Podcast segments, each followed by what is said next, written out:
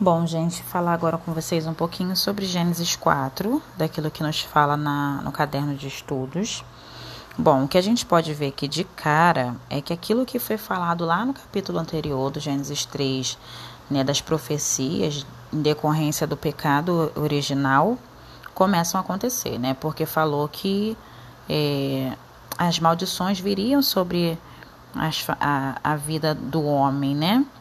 E a gente já vê a descendência de Adão e Eva sendo atacada pelas investidas do mal em decorrência da profecia quando um filho ele vai matar o outro.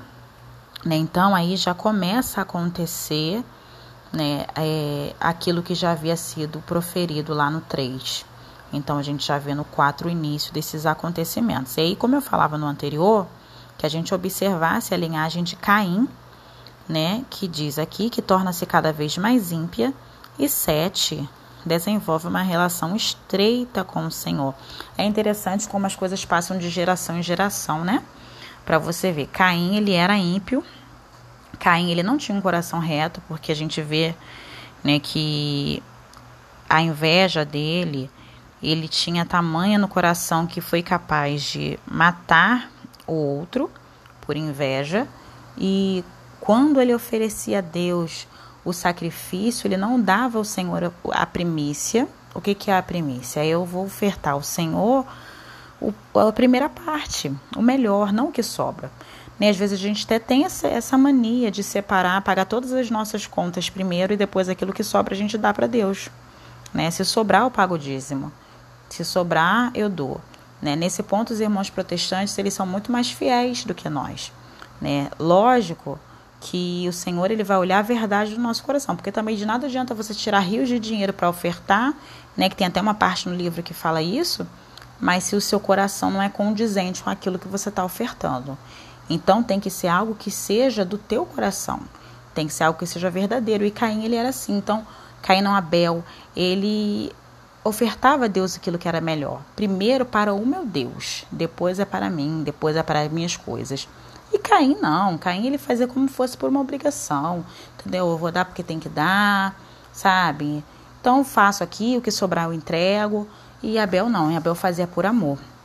Né? Então isso demonstra também que nas coisas do Senhor, não só em questões financeiras, mas a gente não pode dar para Deus só aquilo que sobra. Eu tenho que ofertar para Deus o meu melhor. O melhor do meu tempo, por exemplo, um dia ele tem 24 horas. Se a gente tirar 10 minutos, são 24 minutos por dia né, que, que na, a gente fala do 10%, a palavra do Senhor fala do 10%, mas esse 10% ele não precisa ser só um 10% a nível de dinheiro. Pode ser um 10% também do seu tempo, a gente trazendo para essa realidade. O que, que são 24 minutos para Deus? E a gente nem isso tem feito. Né? Então, será que a gente tem ofertado como Caim ou como Abel? Né? Isso leva a gente a pensar um pouco. Será que a minha oferta tem sido oferta de sinceridade? Aí, quando alguém oferta como Abel, aí a gente fica com raiva do irmão e com inveja, porque ele está sendo agraciado, porque ele está sendo abençoado, porque as coisas estão chegando na, na vida dele, não na nossa. Será que ele é predileto de Deus? Não, mas ele tem predileção por Deus, é diferente. O Senhor não tem filhos prediletos, nós é que temos ele como predileto. Então, às vezes, a pessoa tem predileção por Deus, isso atrai os favores de Deus né? E é uma dedicação que a gente precisa ter. Mas a gente hoje coloca tanta prioridade na nossa vida, tantas outras coisas, e Deus mesmo vai ficando de lado. Então, muitas vezes, a gente, nesse ponto, a gente tem sido Caim, em vez de Abel. E aí, quando a gente vê os outros ofertando, porque ninguém sabe os preços das entregas que as pessoas fazem, os sacrifícios, né, as doações de vida, de sangue, suor, tempo e tantas outras coisas, né? E a gente só vê a glória e a gente acha que. Mas ninguém vê o quanto que a pessoa suou, né? Sangrou para para estar ali, não porque ela queria nada em troca, porque quando uma pessoa ama o Senhor, a pessoa não faz buscando nada em troca, mas ela se doa porque ama e isso agrada o coração de Deus. Então, Caim, quando a gente fala de primícias, ele não era capaz de fazer isso. Ele fazia para Deus aquilo que sobrasse, o que sobrar do meu tempo, o que sobrar dos meus dias, o que sobrar da minha vida, o que sobrar do meu dinheiro, o que sobrar do meu coração, né?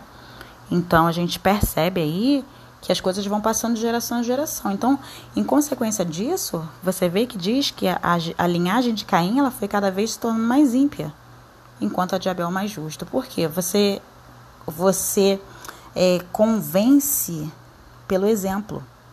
Né? É até, até um ditado que fala, né? Faça o que eu digo, mas não faça o que eu faço, não é assim? Né? Que às vezes a gente fala uma coisa, mas está fazendo tudo errado é o teu exemplo que convence. Então você imagina Caim, Caim sendo ímpio, não dando honra a Deus, os filhos dele crescem nesse mesmo caminho. Você acha que os filhos vão dar honra a Deus? Até pode ser, mas é mais difícil. Enquanto a linhagem de, de Abel, né? A linhagem de Abel que veio depois, né, por Sete, né, que veio seu irmão, né, que era a parte justa, veio continuando sendo uma linhagem honrada, né, e e dando glórias ao Senhor Jesus, né? Nem Jesus Deus ainda, né? Jesus ainda não tinha sido encarnado, mas dando glórias a Deus por tudo que havia acontecido. E às vezes a gente na nossa vida não entende porque a nossa casa, a nossa família está tudo fora de lugar. Mas será que eu tenho convencido os meus pelo exemplo? Os meus filhos, aqueles que convivem comigo no dia a dia? Né? Então, é, para que a minha geração seja é justa, eu preciso ser justa, eu preciso ser reta. Se eu quero que a minha família seja uma família de Deus, eu preciso estar na presença, porque é o meu exemplo, é a minha vida, a minha conduta que vai fazer com que eles se apaixonem pelo Deus que eu sirvo e assim queiram servir a Deus também. Porque não adianta nada eu falar se na minha conduta eu sou só Caim, eu sirvo ao Senhor, eu faço a minha oferta, mas isso não muda meu comportamento. Então, a minha linhagem, consequentemente, não vai ser uma linhagem justa. Então, a gente precisa pensar nisso, né? Esse capítulo 4, ele leva mais a gente mesmo a pensar, né, nessa questão de que da vingança, da maldade, né, do perdão, né, é, de tudo isso que entrou com o pecado do homem, que a gente precisa é, observar que tudo que a gente faz tem consequência. Isso se estende para os nossos, não é só para nós, é, é, é algo que vai a descendências, porque a gente vai pelo exemplo, pela conduta e por maldições e bênçãos também, que a gente vai ver isso depois lá na frente. Né? Então a gente precisa plantar bem hoje para colher né, melhor ainda lá na frente. Não adianta eu semear hoje um pé de limão e lá na frente eu querer colher laranjas. Não adianta eu querer uma casa transformada na graça de Deus se eu não estou na graça de Deus. Não adianta eu querer que eu e minha casa servamos ao Senhor com alegria se eu não tenho sequer tempo para dar pelo menos 10% do meu dia de 24 horas para o meu Senhor. Então, que a gente possa pensar e de verdade na nossa vida, no nosso dia a dia, quem nós estamos sendo, né? Abel ou Caim que a gente possa refletir e tomar um posicionamento a partir disso. Beijo, gente.